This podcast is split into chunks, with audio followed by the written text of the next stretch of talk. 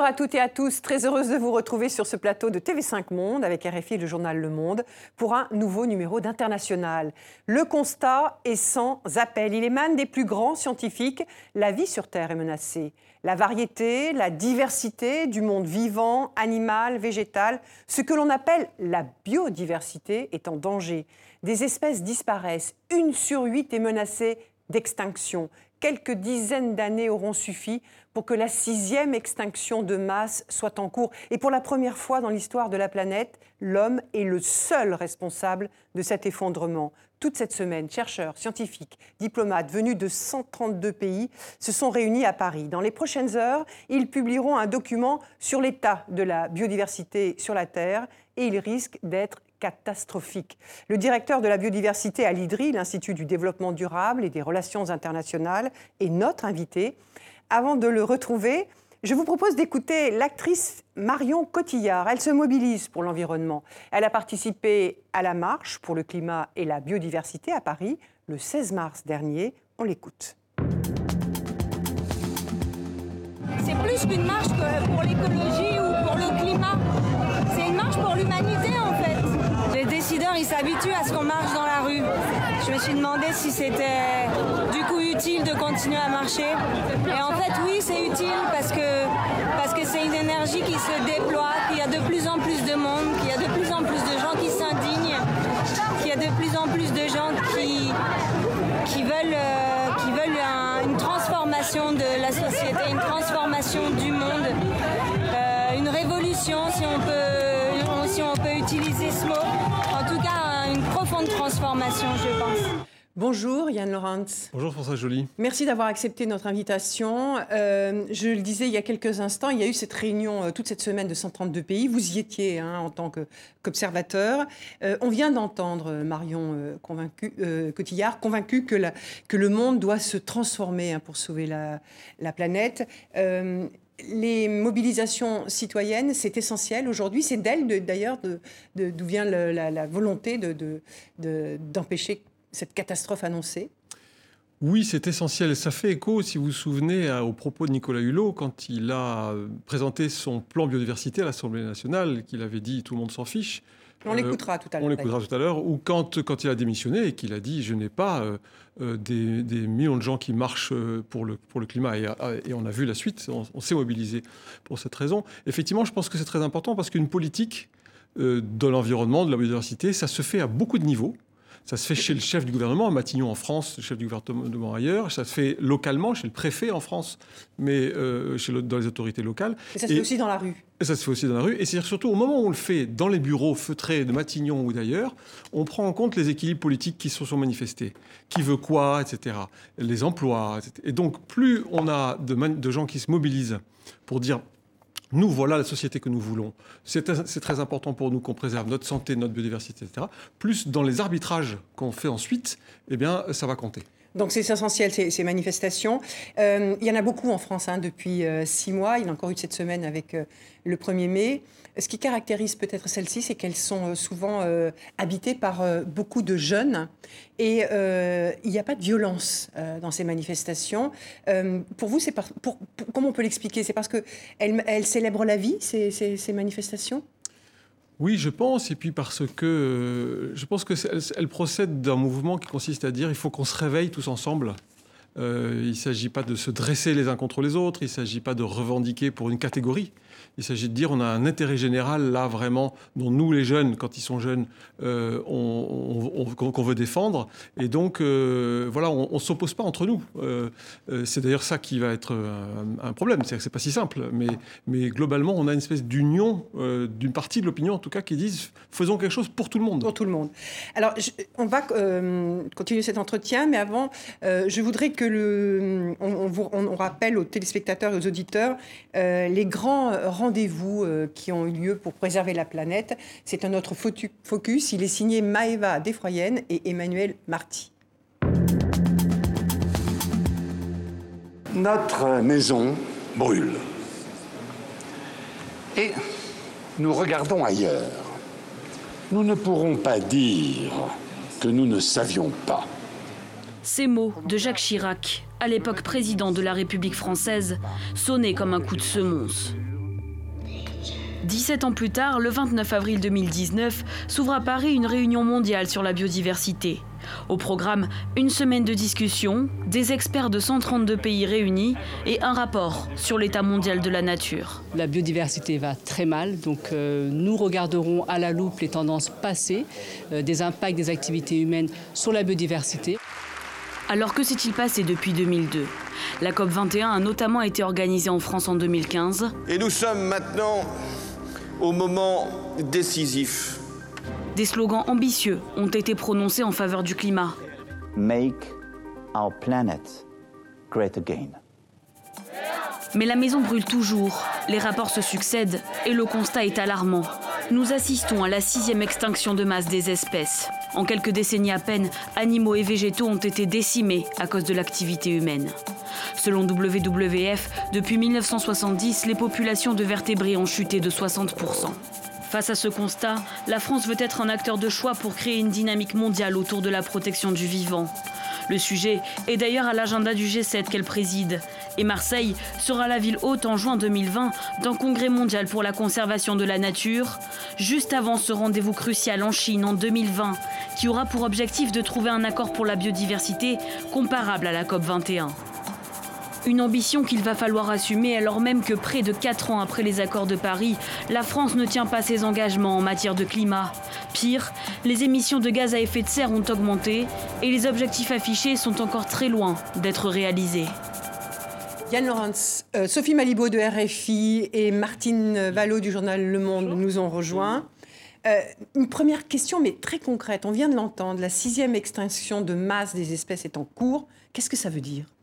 Ça veut dire que dans l'histoire de la Terre, il y a eu cinq grandes extinctions géologiques, à un moment où, globalement toute la biodiversité est, presque balayée et se recrée. Euh, ça, mais euh, donc il y en a eu cinq dans, l'histoire. Quand vous dites géologique, c'est sur des temps immémoriaux. Sur, sur des centaines de, millions d'années. Voilà, c'est ça. Et, et, là, en fait, on est en train de faire la même chose en quelques, en quelques décennies. Ce qui s'est passé euh, il y a très très longtemps, pendant très très longtemps. Là, on le fait à toute vitesse aujourd'hui. En plus, avec euh, le, problème qui est que on ne on, va pas laisser la nature se reconstruire après qu'on l'aura euh, totalement simplifié. Et avec un seul responsable de cet effondrement? Oui, globalement, le responsable de l'effondrement, c'est nous-mêmes, c'est la manière dont nous vivons, nous consommons. et oui, c'est l'homme. C'est l'homme. Yann Laurence, euh, quel est le, ton à adopter sur cette question? Est-ce qu'il faut euh, craindre l'alarmisme? Euh, Est-ce qu'il faut éviter de faire peur, mais mobiliser Quel est le ton à adopter? Qu'est-ce que oui, je pense que c'est une très bonne question parce que, au fond, pour la biodiversité, les gens se rendent compte quand même. Beaucoup de gens vous disent, euh, partout dans le monde, hein, euh, je voyais tel type d'animaux, tel type d'insectes, je ne les vois plus, etc. les pêcheurs se rendent compte qu'ils pêchent de moins en moins, etc. Et donc, évidemment, l'idée n'est surtout pas de culpabiliser les, gens, surtout que on peut faire beaucoup avec des solutions qui ne sont pas forcément très compliquées. enfin, en tout cas, à l'échelle individuelle, on n'est pas, pas obligé de devenir un autre humain. Euh, on peut en modifiant nos comportements, si on le fait tous, c'est ça, c'est là qu'est la difficulté fondamentale, en modifiant nos comportements, notamment alimentaires, on peut changer beaucoup de choses. Martine Ballot du Monde.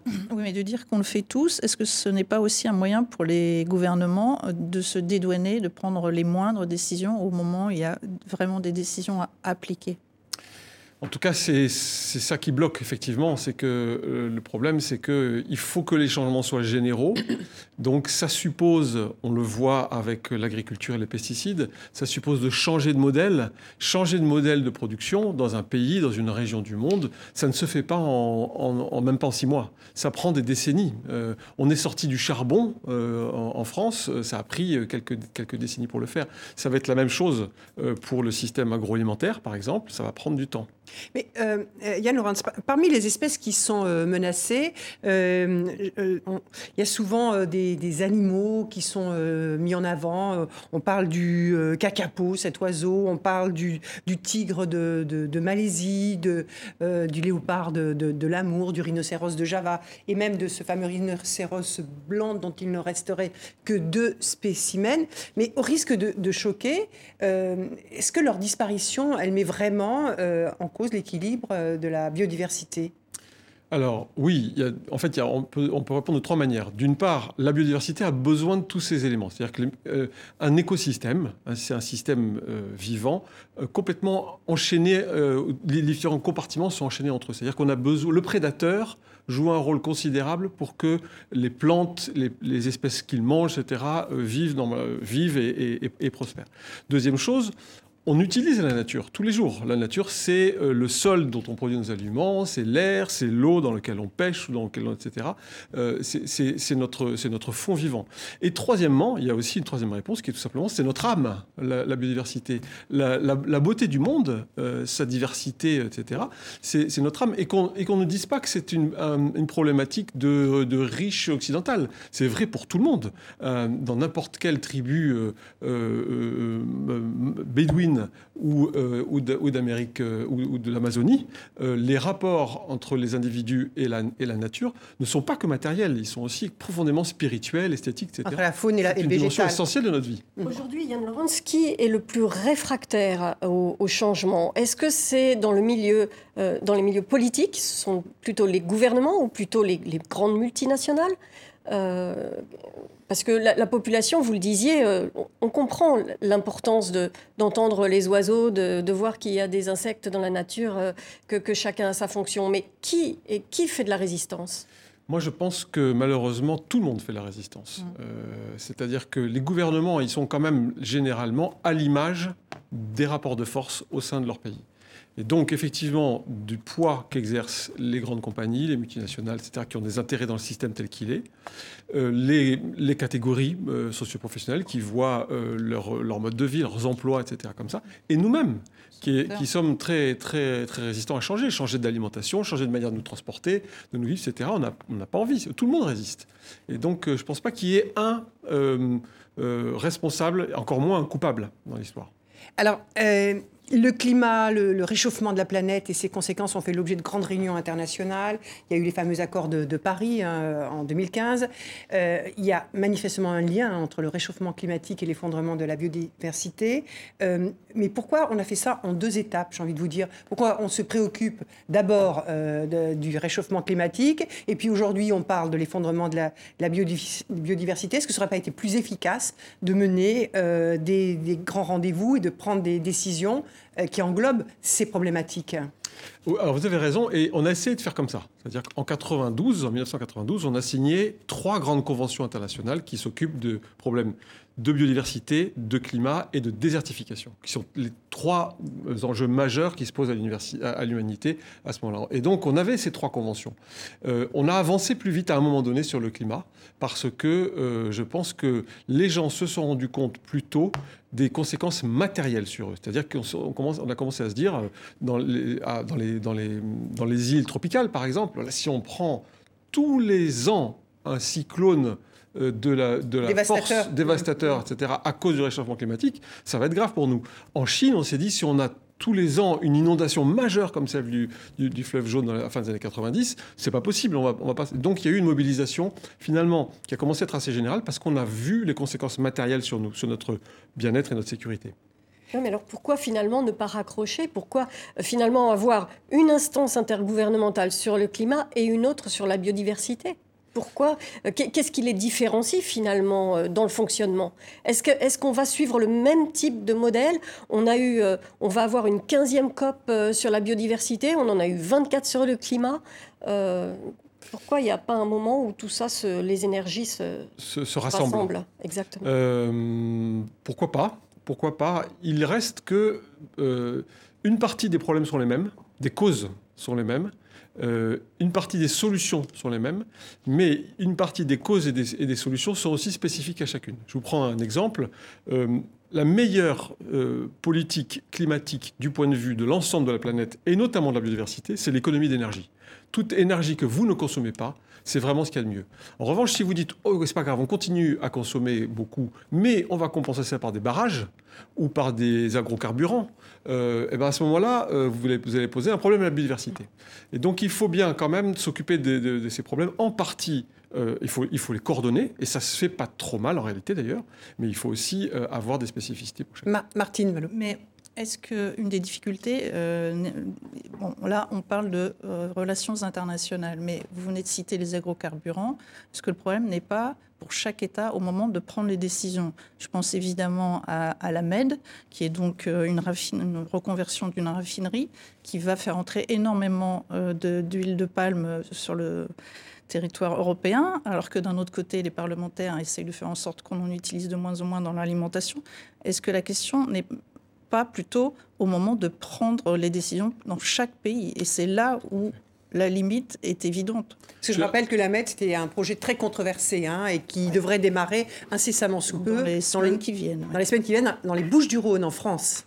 Si vous mettez le doigt, à mon avis, sur le problème. C'est-à-dire qu'au fond, et d'ailleurs, je pense que le rapport dont on parle là va le montrer, au fond, à l'échelle internationale, globalement, les, les textes, les politiques telles qu'on les a écrites, les textes de loi, les protocoles, etc., sont pas mal. Ils, parlent d'à peu, près tout, ils règlent à peu près tous les sujets. J'ai entendu beaucoup euh, ces temps-ci au Brésil euh, des gens dire on a, une, loi environnementale qui est très bien faite et qui est très exigeante. C'est vrai, la question est dans leur application concrète. Et la, MED est un bon exemple. C'est-à-dire qu'au moment de l'appliquer, eh ben, comme je le disais tout à l'heure, on se retrouve avec des équilibres politiques, des gens qui disent mais attendez, euh, nous on a investi euh, depuis une dizaine d'années dans un outil de production. Euh, on veut pouvoir euh, ne pas perdre d'argent avec ça. Il y a des emplois derrière. Oui, parce que souvent, alors voilà, il y a 1000 emplois directs ou indirects qui sont liés à cette raffinerie totale, on peut donner le nom, hein, à la MED. Et c'est un des arguments qui a pesé pour donner l'autorisation du, du fonctionnement de cette. Parce que c'est de l'huile de palme hein, qui va être. Les, les, les, quantités ne sont pas négligeables. Hein. On parle de 300 000 tonnes d'huile de, de palme. Pas seulement, mais en grande partie. En grande partie, hein. C'est ça. Et ça. Alors donc voilà, vous voyez effectivement, on a. C'est pas, c'est pas simple. C'est jamais simple. Ces problèmes-là sont pas simples. Les ONG d'un côté disent, euh, on va donc tirer encore plus sur les ressources de la planète en, prenant encore plus d'huile de palme, qui aurait été mieux au moins à servir à l'alimentation. Et, euh, les, et Total dit, ben oui, mais moi j'ai investi. Euh, j'ai des emplois, mon boulot c'est de produire des... Et puis en plus, des agrocarburants, pardon, et en plus, c'est une politique européenne qui consiste à essayer de mettre des agrocarburants à l'intérieur de notre carburant. C'est une politique qu'on a votée. Mmh. Et, donc Mais on reviendra sur cette question. C'est le type même de la fausse bonne solution. Oui. On reviendra sur, sur cette question. Euh, vous le disiez hein, tout à l'heure, vous, euh, vous, avez parlé de cette réunion à Paris, 132 pays, ce, rapport de 1700 pages sur lequel se sont penchés euh, experts scientifiques, etc. il va donner lieu demain à la publication d'un texte qui est en quelque sorte le résumé euh, de, ce, rapport.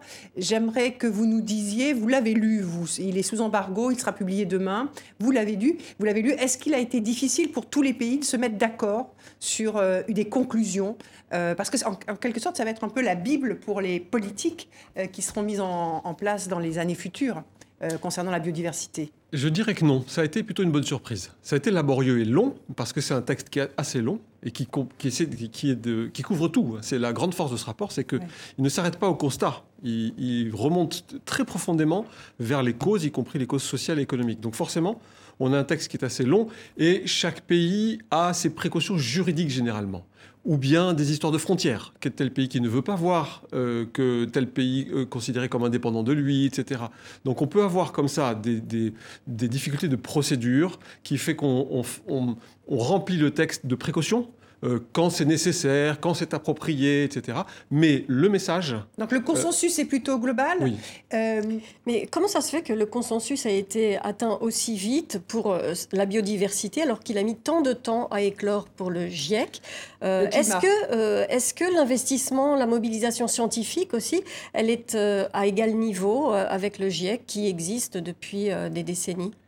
Parce que rappelons-le, euh, l'IPBS, euh, l'IPBES, en fait, ça existe depuis 2012. Alors, il faut dire que c'est un IPBES. C'est cette plateforme intergouvernementale. Hein, voilà, sur la biodiversité et euh, vocabulaire euh, très, très complexe, euh, également sur les, les services écosystémiques. Si vous pouvez nous expliquer un petit peu ce que ça signifie. Et puis voilà, le fait que, que ça existe depuis 2012 seulement. Absolument. des études sur la nature, il y en a toujours eu. Et bon, il faut juste dire peut-être que ce rapport, c'est un recensement de plusieurs années de, de, de contributions scientifiques, mais des études scientifiques, il y en a depuis, depuis alors, oui, je pense que la, différence avec euh, ce qui s'est passé pour le climat, c'est qu'au début, euh, le changement climatique, ça ne se voyait pas. Quand même. Hein. On, a des alertes scientifiques bien avant les premières manifestations euh, visibles et concrètes. Alors que la biodiversité, quand même, on le voit. Euh, les pêcheurs amènent moins de poissons. Euh, les, forêts se dégradent à, toute vitesse. Les insectes, vous vous souvenez de l'effet pare-brise. Hein. Aujourd'hui, on traverse la France sans insectes sur son pare-brise. Il, y a 30 ans, c'était pas possible. donc, on le, voit un peu plus. Ce qui, est, caractéristique ici, là, avec ce travail et, avec ce rassemblement de, scientifiques, c'est que on fait le lien entre ces études qu'on connaît bien, l'affondrement de la biodiversité, ça y est, on l'a documenté, mais surtout là, on fait le lien entre ça et les causes. Et c'est ça qui est puissant, et c'est là-dessus que je suis heureux que, au fond, euh, on arrive à un consensus pas trop difficilement, euh, qui me pointe le doigt sur les, sur les principales causes. Mais le consensus, il dit quoi Que c'est la catastrophe, que c'est l'alerte rouge, que c'est euh, le cataclysme? Comment vous le qualifiez Quel adjectif pourriez-vous utiliser? Oui, il confirme un effondrement il y a un effondrement. Ça s'effondre. Et surtout, euh, ce qui est frappant pour moi, c'est qu'il confirme que c'est partout, mm. sur toute la planète, et qu'il n'y a pas vraiment de tendance positive. Il y a des îlots de préservation, des endroits où on la garde encore, la biodiversité, qui sont généralement d'ailleurs des endroits où vivent des gens qui sont ce qu'on appelle les peuples autochtones ou indigènes et les communautés locales. Euh, donc on arrive à garder un peu, on restaure certaines espèces, mais le tapis roulant, euh, globalement est général et ça, ça le rapport le montre bien. Et alors, euh, Yann Laurence, si on arrive à déterminer les causes, on peut s'attendre à ce qu'il y ait des recommandations? Est-ce que ce sera le cas? Alors non, le, dans son mandat, euh, la plateforme n'a pas le droit de donner des recommandations politiques. C'est mauvais signe quand même. Oui et non. Ça permet aussi de garder aux, scientifiques un rôle propre qui est de dire nous, on vous dit ce qui se passe, on vous dit à cause de quoi on pense que c'est dû et vers où ça pointe. Mais les recommandations politiques, c'est aux, délégations gouvernementales, euh, à des gens qui sont investis de nos euh, votes, de, les prendre. Et donc, ils, se refusent euh, à prendre des décisions à notre place. Euh, Martine, juste, euh, on peut préciser que cette somme de, chiffres et de données euh, assez désastreuses vont servir de base à des discussions l'année prochaine en, Chine lors de la prochaine convention sur la biodiversité. Donc c'est là où les gouvernements auront leur mot à dire. Exactement. On, peut espérer que fin 2020, en Chine, il y ait un sursaut diplomatique. Jusqu'à maintenant, on a un sursaut dans l'opinion dans certains pays. Euh, on, a, euh, voilà, on, a, ça, mais on n'a pas encore eu euh, un sursaut diplomatique comme l'a été l'accord de Paris, mais dont on voit bien qu'il est fragile, parce que pour l'instant sa mise en œuvre fait défaut. mais on n'a même pas l'équivalent de l'accord de Paris pour la biodiversité, notamment parce que on s'est engagé depuis 20 ans, chaque décennie, de manière encore plus ambitieuse. -dire on veut une biodiversité préservée, on s'engage pour ça, mais on n'a pas dit euh, comment on va le faire très concrètement Ou quand on, quand on l'a dit, par exemple en disant on va réduire les subventions aux activités qui dégradent la nature, on ne l'a pas fait. Mais je, voudrais vous poser sur. Il y, a, une des conclusions, euh, même si ce rapport est sous embargo, qui est déjà apparu, c'est sur les causes hein, de l'effondrement de la biodiversité. C'est ce qu'on appelle, c'est un terme technique, l'artificialisation des sols, c'est-à-dire euh, la bétonisation. On va revenir aussi sur le rôle de l'agriculture. Mais en ce qui concerne cette artificialisation des sols, qui est euh, construire des logements, construire des routes, des infrastructures, etc comment euh, empêcher ces causes-là de produire encore plus d'effondrement de la biodiversité avec euh, l'évolution démographique de la planète, avec l'émergence de centaines de millions de classes moyennes qui consomment de plus en plus. Alors comment on fait dans ces cas-là? Oui, effectivement, ce qu'il va dire, c'est que c'est euh, la cause majeure, c'est le changement de la manière dont on utilise l'espace agricole, euh, et, euh, et, urbain. Aujourd'hui, l'artificialisation par la ville, ça n'est pas ce qui domine. C'est 3% euh, de, de, la planète à peu près qui est occupée par la ville. Mais ça va augmenter beaucoup très vite. Dans les, dans les décennies qui viennent, ça va être un problème. Et puis surtout, c'est pas que la ville et le béton comme, un, comme un tapis roulant, c'est les routes euh, les, moyens de se voilà, ces infrastructures. Voilà, qui d'une part coupent mm. les milieux naturels, puis en plus apportent des, moyens d'aller chercher de l'or, des métaux, de l'huile de palme, euh, plus loin, et donc fait, pousse quelque part euh, l'utilisation de la nature beaucoup plus loin. Alors comment on fait? Eh bien, on agit sur l'alimentation c'est une des clés majeures de ce besoin d'espace. On, y reviendra. Et on, cherche, euh, euh, cherche peut-être à développer ce qu'on appelle la ville résiliente et durable. Martine Vallot. Euh, juste sur euh, l'alimentation, je sais qu'on va en parler, mais je voudrais juste qu'on prenne conscience du fait que l'alimentation, notre nourriture voyage énormément.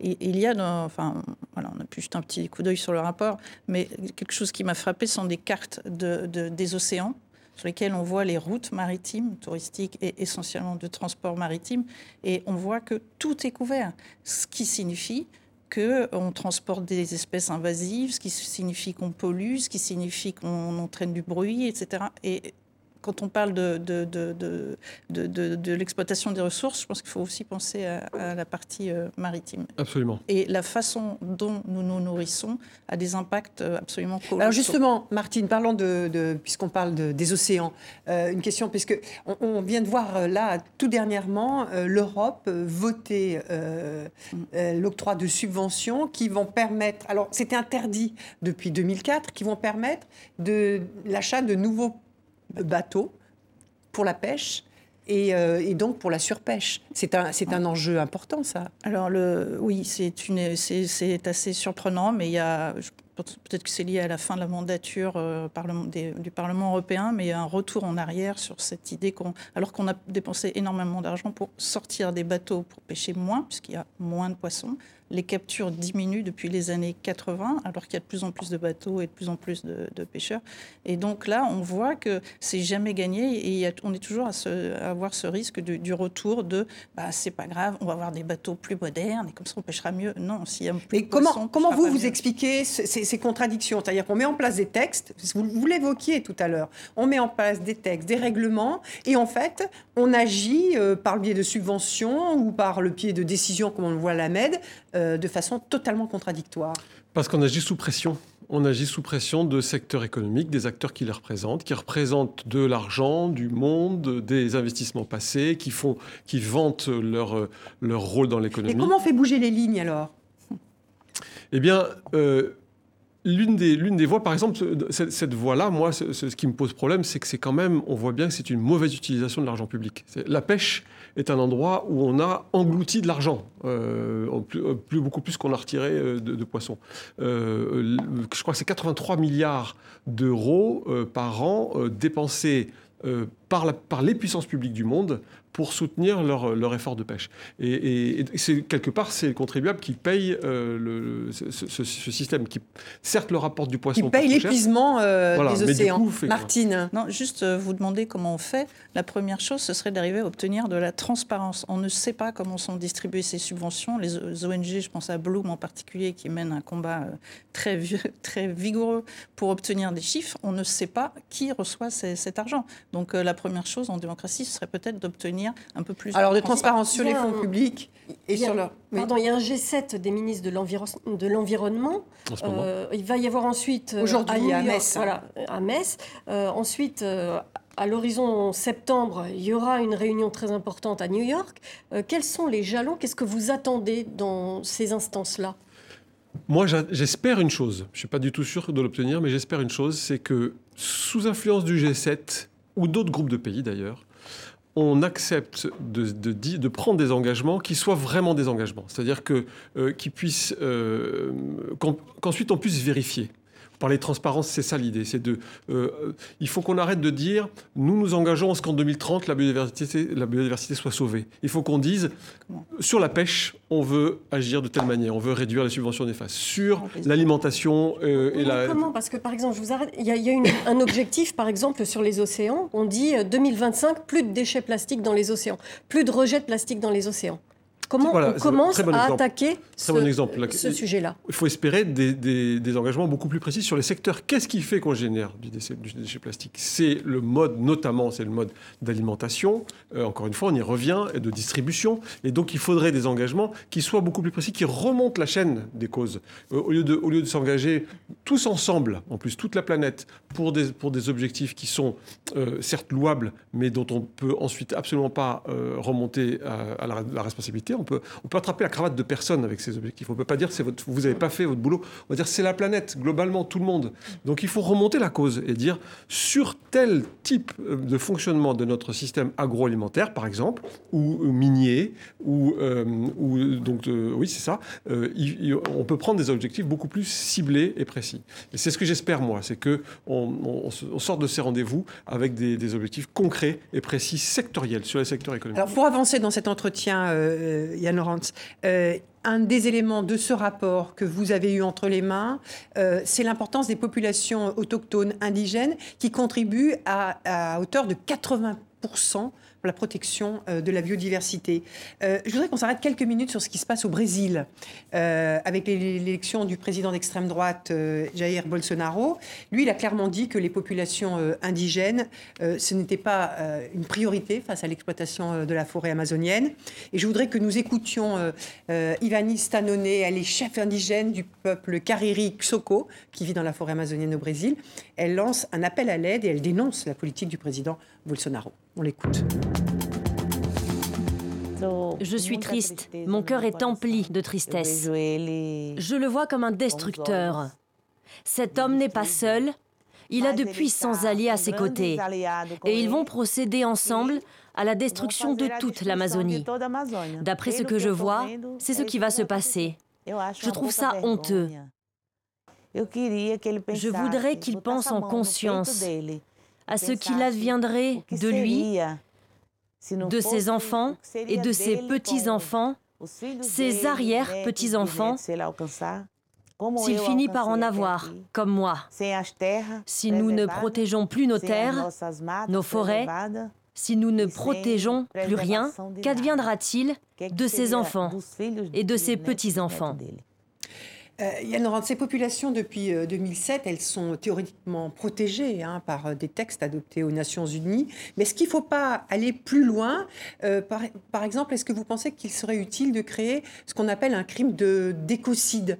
Ce. Alors, il y a eu une actualité cette semaine en France, hein, c'est que le Sénat a rejeté cette proposition de, projet de loi qui était portée par les socialistes, qui voulait inscrire l'écocide dans le droit pénal français. Mais est-ce qu'il ne faudrait pas instaurer ce, euh, cet écocide au niveau international pour justement protéger euh, ces populations qui protègent elles-mêmes la biodiversité euh, au niveau mondial? Oui, ces gens-là, d'abord c'est beaucoup plus de monde qu'on pourrait croire. Si on, ajoute aux gens dont on a vu les images là, ce qu'on appelle les communautés locales, les, un, village de pêcheurs qui, pêchent de manière traditionnelle, une communauté de montagne, etc. On peut, euh, les statistiques vont jusqu'à 1,5 milliard de personnes. Donc c'est beaucoup de monde, c'est 20% de, la planète qui vivent selon des pratiques qui sont globalement favorables ou en tout cas compatibles avec la biodiversité.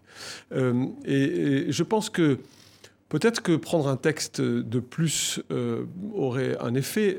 moi, je crains qu'aujourd'hui, ce ne soit pas là qu'est le problème. Le problème est plutôt euh, parce qu'on a, on a des textes euh, pas mal. La question, c'est de les appliquer. Et concrètement, comme vous disiez, dans les décisions concrètes. Et euh, je pense qu'au contraire, enfin pas au contraire, mais je pense plutôt que la question, c'est de comment on, comment on met en place une politique de développement et, une aide au développement, parce qu'il faut savoir que 80% des budgets de la biodiversité au, Sud sont appuyés sur l'aide au développement. Comment on met en place une, aide au développement qui soit favorable à ces peuples et à ces communautés? Mais là, au Vous voyez bien que c'est déjà le problème dans l'accord sur le climat, aussi ces disparités entre le Nord et le Sud. Euh, maintenant, du côté du Sud, on commence à être un petit peu euh, comment dire, euh, irrité de voir que le Nord, qui est passé par là, qui s'est développé, euh, souhaite maintenant proposer un, autre schéma au pays du Sud.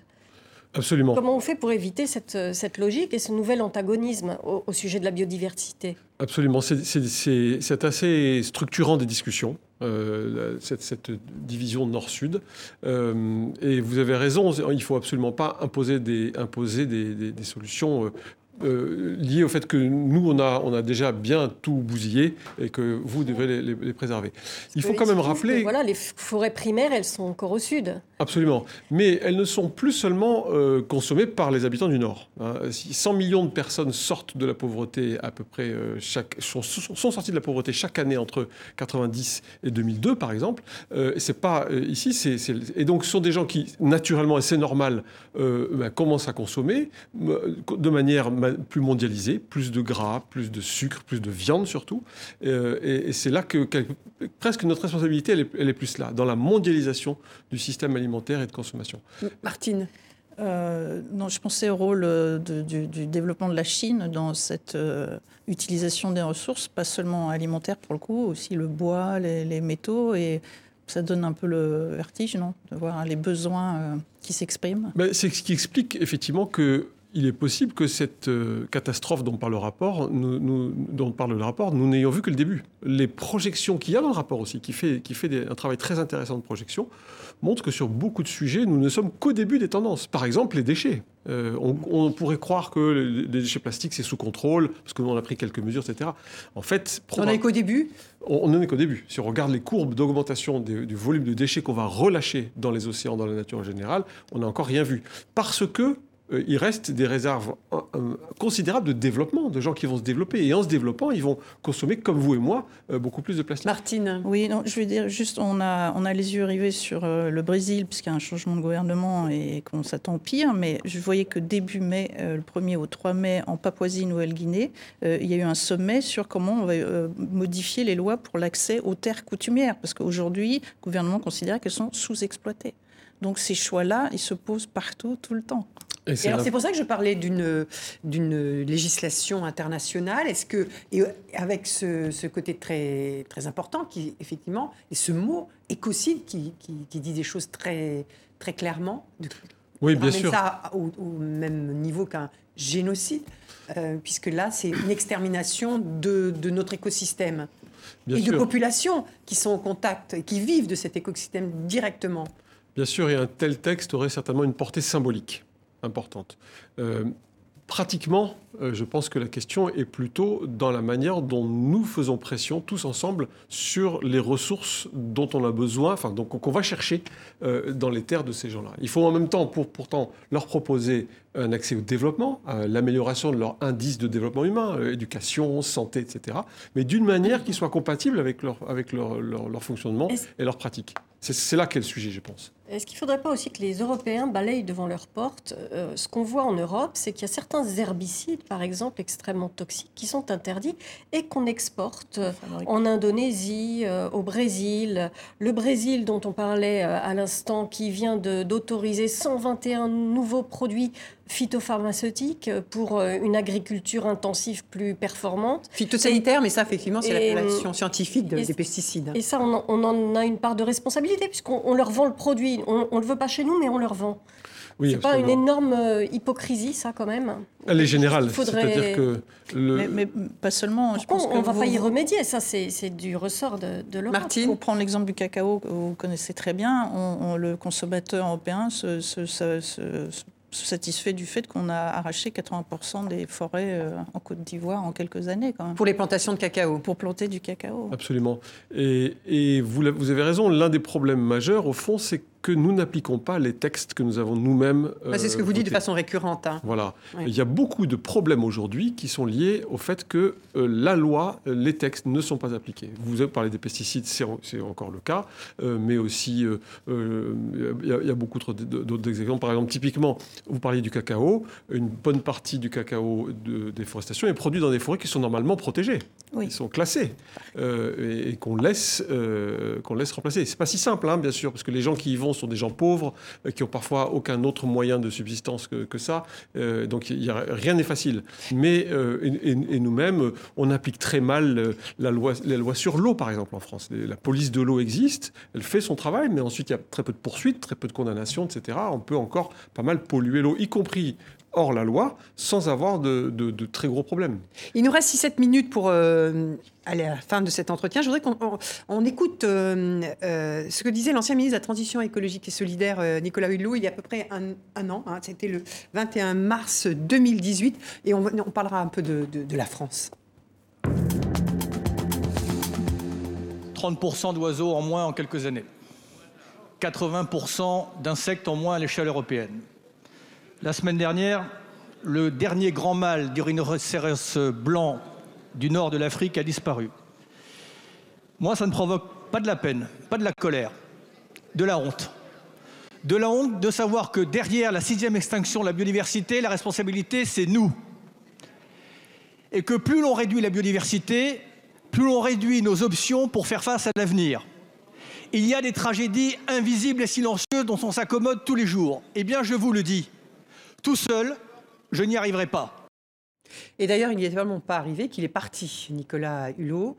Euh, la France est très forte hein, pour communiquer sur ces enjeux de biodiversité, pour organiser des sommets. On l'a vu la COP 21 à Paris, euh, ce sommet-là, euh, enfin ces sommets, ces réunions à Paris. Il y aura le G7 avec l'impératif de la biodiversité aussi.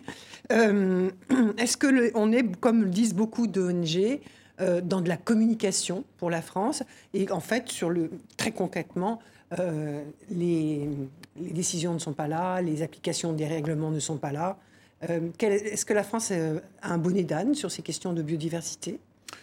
Elle n'a pas un bonnet d'âne, mais c'est vrai que comme beaucoup de pays, elle fait beaucoup moins que ce qu'elle dit qu'elle va faire comme, on l'a dit depuis le début, parce que quand il s'agit de passer à l'action, à ce moment-là, il faut prendre des arbitrages qui vont heurter des euh, intérêts euh, qui sont constitués. Mais elle ne les prend pas, ces arbitrages? On l'a vu sur euh, la Med, on l'a vu sur la montagne d'or en Guyane, cette mine à ciel ouvert. Elle en a pris un sur Notre-Dame-des-Landes. Euh, pour un argument principal qui est un, bon argument, qui est, l'argent public, l'argent du contribuable, c'est-à-dire que l'argument central de l'abandon des Landes, c'est que c'est un gaspillage d'argent public. Mais ce n'était pas euh, la préservation de cette zone humide, etc.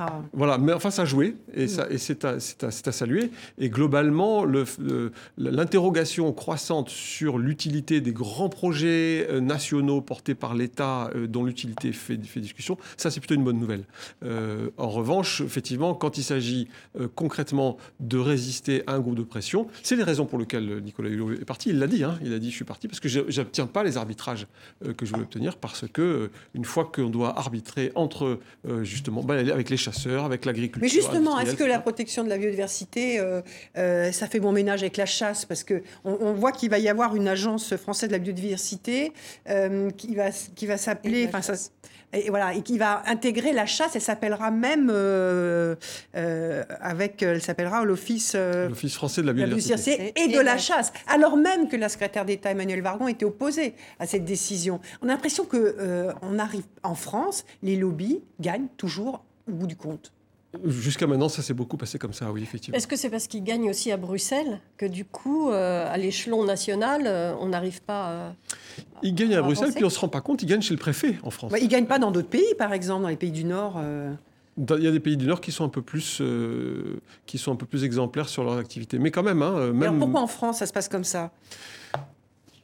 Il n'y a, pas le courage politique pour faire appliquer les règlements, les décisions et pour euh, mettre en place une vraie politique de protection de l'environnement? Oui, je crois qu'on est un pays particulièrement divisé, c'est souvent dit. Euh, et dès que un groupe, une catégorie euh, a peur d'être lésé par une décision, elle monte au créneau très vite et on considère sa, sa, résistance comme totalement légitime, particulièrement chez nous, je pense. Et ça se voit particulièrement sur l'environnement. Et en plus, il faut, il faut reconnaître une chose, c'est que en fait, pour bien faire, il faudrait reconvertir typiquement notre agriculture vers une agriculture de, qualité qui fasse de, du bio, qui fasse de qui, fasse qui utilise moins de pesticides, qui n'utilise pas de pesticides, nous sommes euh, euh, pas d'engrais de synthèse, euh, troisième, je crois, de la qualité, c'est notre avenir. L'avenir de l'agriculture française, c'est une agriculture plutôt de qualité, plutôt de haut de gamme, mais ça se fait pas. On, a on a poussé au contraire vers dans, dans l'autre sens depuis depuis quatre décennies. et il faudra pousser dans l'autre sens et ça se fait pas tout de suite. Et donc tant que c'est pas fait, eh ben, il y a des perdants à chaque décision qu'on prend pour la biodiversité il y a des perdants, et parfois c'est nous, euh, euh, individuellement, qui disons, oh, ben, j'ai pas, pas tellement envie de changer telle, telle partie de mon comportement, et on résiste. Martine euh, oui, sur l'agriculture, il y a énormément de choses à dire sur la France. il nous reste 4 minutes. Hein. Mais sur, enfin, il faut bien avoir conscience que l'agriculture, ce sont des choses qu'on importe essentiellement, aussi bien des poissons que du cacao, que des fruits pour ce qui concerne un certain nombre d'oléagineux, ça se traduit par des déforestations euh, massives. Et donc la le gouvernement français s'est doté à l'octobre d'une stratégie nationale de lutte contre la déforestation importée. La déforestation importée, c'est pas. C'est-à-dire qu'on arrache des forêts pour planter euh, du soja qui vont nourrir euh, les cochons bretons, par exemple. Voilà. Hein. C'est ça. Euh, voilà. C'est pour l'agriculture est vraiment mondialisée. Maintenant, cette stratégie, effectivement, vous parliez de communication tout à l'heure, c'est un très beau titre, mais je ne sais pas du tout en quoi ça, ça s'applique nulle part. Effectivement, et les ONG ont rappelé que le point aveugle de cette stratégie, c'est qu'elle n'agit pas sur la consommation des, de vous et moi. Et en particulier, vous avez, vous l'avez rappelé, le, ce qui pousse cette, euh, cette, espèce de tapis roulant agricole général sur le monde, c'est la viande d'abord. Hein. deux tiers, euh, voire plus, des surfaces dont on, qu'on, utilise pour l'agriculture, c'est pas pour manger nous-mêmes, c'est pour manger, c'est pour donner à manger aux animaux ou pour les faire paître. Donc c'est pour la viande. Le, la clé d'un changement général global, c'est la réduction je ne dis pas qu'il faut que tout le monde devienne végétarien, mais c'est la réduction de la part en produits animaux dans notre alimentation. Changer radicalement nos... L'OMS dit qu'on en mange 60% de trop. 60% de trop de protéines animales pour notre santé. Donc c'est un sujet sanitaire et un sujet biodiversité. Ça, c'est vraiment, pour le coup, une, des mesures sur lesquelles on a un double bénéfice. Euh, sanitaire et euh, environnemental. Réduire la, part des produits animaux dans, dans notre alimentation, voilà un engagement euh, et une direction dans laquelle on pourrait. Mais ça passe par quoi alors? Parce que c'est, euh, euh, on se dit, il faut une contrainte pour les consommateurs, il faut contraindre les consommateurs. parce que sinon, est-ce que vous pensez que ça peut se faire de manière volontaire cette, oui, je pense que non, je pense pas qu'il faille le faire sous la forme d'une contrainte. Regardez le bio, la croissance à deux chiffres de chaque, dans chaque année du bio, ça n'a pas été fait avec une contrainte, ça a été fait parce que les gens se sont dit, euh, bah, c'est quand même meilleur pour les oiseaux que j'entends chanter le matin et, euh, pour, et pour ma santé, et que ça partout dans le monde. Euh, et donc, je pense que pour la viande, c'est pareil. Quand on prendra conscience du fait que notre alimentation nous rend malade et rend malade la planète, et que la viande a une grande part là-dedans, surtout la viande industrielle, pas la viande locale, le Maasai qui mange euh, son, son, son, bœuf, c'est pas ça la question. C'est nous qui mangeons de, la viande qu'on nourrit avec du soja euh, venu à l'autre bout de la Il nous reste une minute, une minute. Juste les labels, c'est important, mais encore faut-il voir ce qu'il y a derrière. Je pense par exemple à ce label RSPO qui, euh, soi-disant, permettrait une huile de palme durable, et en fait c'est un label derrière lequel en fait il y a beaucoup d'irrégularités manifestement. comment comment faire avec ça? Est-ce que est-ce que vous y croyez dans les labels Mais à ce moment-là, euh, est-ce qu'il ne faudrait pas mettre plus de moyens et éviter que euh, les pollueurs soient eux-mêmes impliqués dans le process? Si, exactement. En 30 secondes. En 30 secondes. Oui, moi je pense que le, problème est là où vous l'avez indiqué. Euh, pour l'instant, ces labels ne, ne produisent pas le résultat escompté. Mais c'est peut-être, on peut espérer qu'à l'avenir, il se renforce sous la pression des consommateurs. C'est vraiment le consommateur qui a la clé. Hein. Sur la biodiversité, sur la nature, c'est le consommateur qui a la clé. Voilà, nous arrivons, euh, ça sera le mot de la fin, nous arrivons au terme de cette émission. Merci beaucoup euh, Yann d'avoir accepté notre invitation, d'avoir répondu à nos questions, à celles de Martine Vallot du journal Le Monde et de Sophie Malibaud de RFI, ainsi qu'aux questions de TV5 Monde. Merci à vous tous pour votre fidélité. On se retrouve la semaine prochaine à Bruxelles. Nous recevrons Philippe Claus, le maire de la ville. Il sera question des enjeux auxquels cette capitale, au cœur de l'Europe, est confrontée. Rendez-vous donc à Bruxelles.